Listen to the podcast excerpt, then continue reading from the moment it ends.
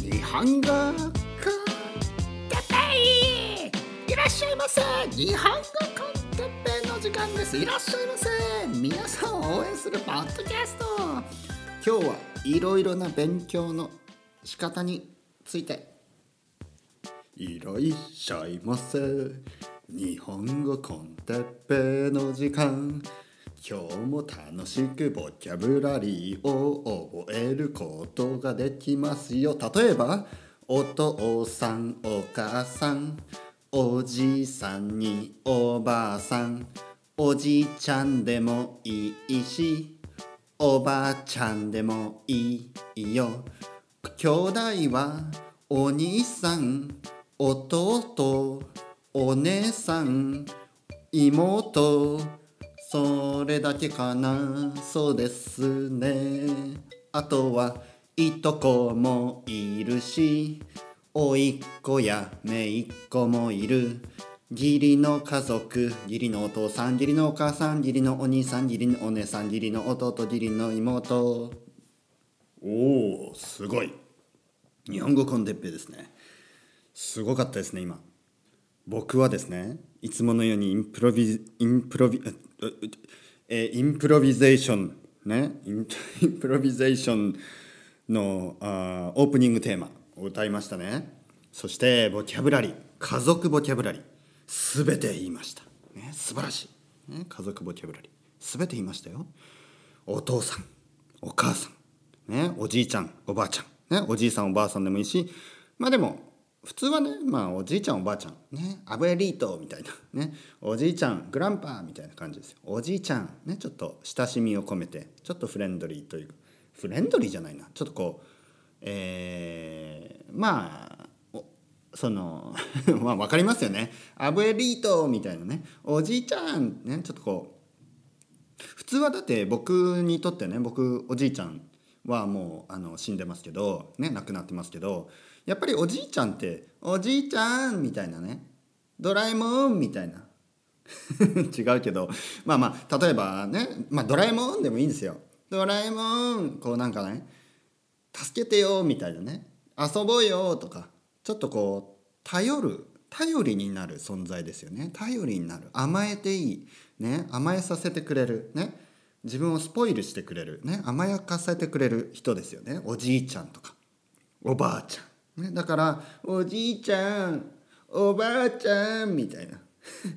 ね抱っこしてよおんぶしてよ、ね、抱っことかおんぶっていうのはこう抱えてねよいしょよしよしよしこんな感じ、ね、おじいちゃんおばあちゃん、ね、そしてえー、っとあおじさんおばさん忘れてましたね。おじさんおばさんね忘れてました、ね、おじさんは分かりますね。おばさんも分かりますね。そしてえー、おじさんおじさんはね例えばお父さんの弟とかねお父さんのお兄さんとかねお父さんの兄弟男兄弟。そしてお父さんあまあお父さんでもお母さんでもいいな。お父さんやお母さんの男兄弟のことをおじさんと言います。お父さんやお母さんの、えー、女兄弟のことをおばさんと言いますね。おばさん。これも親しみを込めておじちゃんとかおばちゃんということができます。ね。そんな言い方しなくてもいいけどまあおじちゃん。おじちゃん久しぶりおばちゃん久しぶり。こんな感じ。久しぶりっていうのはあの長い間会ってなかったことですね。例えば1年とか2年とかたくさん時間が過ぎて会うと「おじちゃん久しぶり」みたいな「おお哲平君帰ってきたのか、ね、東京はどうだ?」みたいなね「スペインはどうだ?」とかね。そんな感じ、えー、そして、えー、兄弟。お兄さん、ね、弟、ね、男男の年上の兄弟はお兄さん、えー、年下だったら弟。そして、えー、お姉さんが女兄弟の年上女兄弟の年下は妹ね。そしてあといとこですね。いとこ。いとこはね分かりますね。いとこは、えーと、おじさんやおばさんの子供ですね。おじさんやおばさんの子供。これがいとこ。僕はいとこが、えーと、お父さんの方、ね、お父さん側って言いますね。お父さん側が何人かなお父さんサイドがえー、っと結構いるな。何人かな。お父さんの兄弟がえー、っと344人。5人兄弟ね。5人兄弟でお父さん以外に4人いてそれぞれが2人ずつ子供がいるので、えー、8人ですね。僕は8人いとこお父さん側のいとこは8人。そしてお母さん側のいとこは1人。1人だけです。えー、なので全部で9人いとこいとこがいますね。皆さんどうですか？もっといますか？もっと少ないですか？ね。いとこ。そして、えー、甥っ子そして姪っ子と言いましたね。甥っ子というのは、えー、僕の例えばお姉さんの子供。ね僕にはお姉さんがいてそして子供がいるので甥っ子ですね。甥っ子。ねその人の、えー、その子供ですね。のことを甥っ子と言います。僕には甥っ子がいます、えー、甥っ子一人だけ。一人だけですね。そして姪っ子は、えー、女の子の場合ですね。兄弟の子供が女の子だったら姪っ子と言います。そして最後に義理の家族って言いましたね。義理の家族。義理の家族というのは例えばね僕の奥さんの家族。これを義理の家族と言います。ですから僕の義理の家族はスペイン人ですね。義理のお父さんね。奥さんのお父さん。義理のお母さん。お、えー、奥さんのお母さん、ね、義理のお父さん義理のお母さん、えー、そして義理の弟がいます、ね、義理の弟、うん、ああと妹もいます。義理の弟。弟の弟の奥さんですね。が義理の妹。僕にとっては義理の妹になります。義理ね義理という言い方あの義理チョコとか知ってますね皆さん。義理チョコ。義理チョコって知ってますか？日本ではバレンタインバレンタインズデーね、まあ、日本語だとバレンタインデーと言います。2月14日ですよね。そうですね。2月14日のバレンタインデーに日本ではチョコレートをあげるんですね。そして、まあ、いわゆる本命チョコ。本命というのは本当に好きな人。本当に好きな人にあげるチョコね。これはチョコレートありますね。本当に好きな人には、えー、少しいいチョコレートあります。高級なちょっと高いね、値段が高いチョコレート、ね、ちょっとブランドもの。のね。例えばゴディバとか。ね。そういう高いチョコレートをあげるのがまああの普通。そして、えー、安いチョコレート。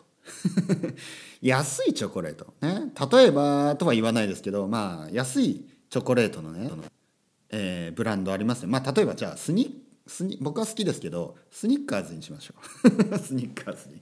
僕は大好きですけど。ちょっとあのうんうんってなるでしょう。んそしてスニッカーズ食べた後はふーってなる。ね。あのティンネイジャーとかはモンスターとスニッカーズとかね。今日はモンスターと今日はモンスター飲んでスニッカーズ食べてスケボースケ,、ね、スケートボードしようみたいな。そんなティーンネイジャーあのたくさんいそうですね。モンスターとモンスターとスニッカーズ。モンスターセット。もしくはマーズと まあ同じようなもんですけどマーズとレッドブル。ね、えー、マーズとレッドブルで、えー、マーズセット。まあどっちでもいいんですけど、まあ、そんな感じで、えー、チョコレート。ね。チョコレート。安いチョコレートですよ。ね、キットカットも安い、ね、キットカットをあげたり。そういうことをね義理チョコって言います。義理チョコ。なぜかというと義理というのは、まあ、意味としてはあのー、なんかこうまああのまあ感謝感謝してるようなイメージですよ。感謝、えー、でもまあ義理チョコの意味ですね。義理チョコの意味では感謝してるけど別に好きな人じゃないよっていうような意味ですね。例えば会社に行きますね。皆さん会社に行って仕事をします。そして会社のボスとかねボス。ボス好きじゃないですよね別に。ね。別にあのそのなんか なんかまあまあ好きな人もいるかもしれないけど好きなねボスがこうボーイフレンドボスがボーイフレンドの人もいるかもしれない。でも普通はまあ普通と言ったらあれかな。ほとんどの人。じゃあほとんどの人はあのボスはあの感謝してるけどね感謝っていうのは「Thank you ボス」と思うけど「I love you」じゃないですよね。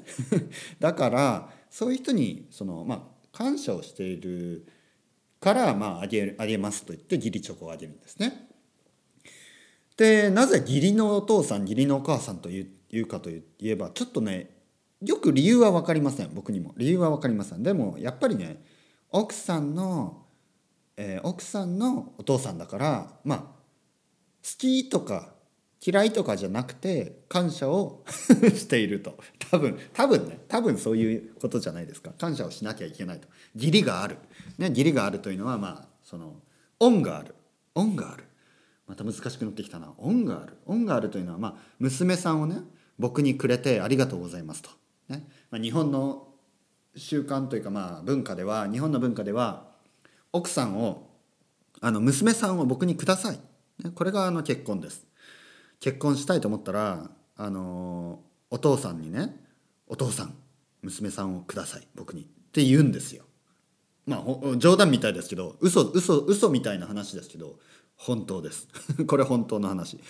本当にまあくださいっていうような言い方はもう最近ではしないかもしれないですけど例えばあの結婚していいですか？とか結婚したいしたいんですけどあのあのよろしくお願いしますとか。まあとにかくパーミッションをもらわなきゃいけないんですよ。お父さんやお母さんに。ね。これヨーロッパの人とか、まあ、アメリカとかね。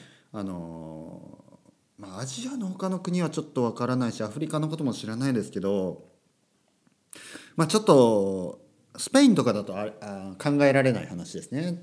スペインだとスペイン人は多分その なんでなんでパーミッションみたいな感じになっちゃいますよ、ね、なんで許可お父さんに聞くのみたいな、ね、お父さんやお母さんにね。でも日本だとやっぱりまずねまず彼女に聞きますよ。まず彼女に結婚してくださいと。結婚してください。ね「Will you marry me」結婚してください。そしたら彼女が「うんいいよ」っていうことで「えー、OK」ねって言ってくれたらその後ね、えー、彼女の家に行って、えー、お父さんとお母さんにねえー、結婚してくださいじゃないですよ。お父さんに結婚してくださいって言ってどうどうしてるんですかね。ちょっとこう これはちょっと緊張しすぎですね。ちょっとナーバスすぎますね。おお父さんあの結婚してください。みたいなね。これはあの冗談ですよ。これはコメディです。アメリカンコメディです。ね。えー、お父さん Will you marry me? みたいな。これはアメリカンあのあのアダム・サンドラーのアダム・サンドラーのコメディです。ね。だから、えー、そそれはない。それはない。でもお父さんやお母さんになんかあの娘さんをくださいと。ね。許してくださいと。ね。えー、まあ「Could you let me みたいなそんな感じですよね。そういう感じでお父さんやお母さんに聞く、ね、そのまあそのお父さんお母さんが結婚した後は義理のお父さんお母さんとなりますただね呼ぶ時には毎回毎回義理のお父さん義理のお母さんとは言わない。ねお父さんお母さんだけで大丈夫です。はい。前置きが長くなりましたね。前置きがね、えー、コーヒーをちょっと飲んで少しブレイクします。はいブレイク終わり。はい早いですね。コーヒー一口でブレイクしました。今日のトピックですね。今日のトピックはえー、っとえー、っとあマイク入ってますね。大丈夫ですね。今日のトピックは何だっけ？今日のトピックはですね今日のトピックはえー、っといろいろな勉強の仕方についてですね。いろいろな勉強方法について話したいと思います。いろいろな勉強方法ね。例えばポッドキャストを聞いて勉強する。日本語をね。日本語を勉強するときにポッドキャストを聞くね。あとはどんな勉強方法がありますか？教科書を使う。ね、教科書使う。えー、ボキャブラリーを覚える。ボキャブラリーを覚える。どういうボキャブラリーの覚え方がありますか？例えば僕が今言ったみたいに、えー、まあ、先生がね、説明しながら、あの、ボキャブラリーを話す。例えばね、皆さん今、日本、えー、お父さんお母さん、そういう家族のボキャブラリーが身についたと思いますよね。もちろんその通りです。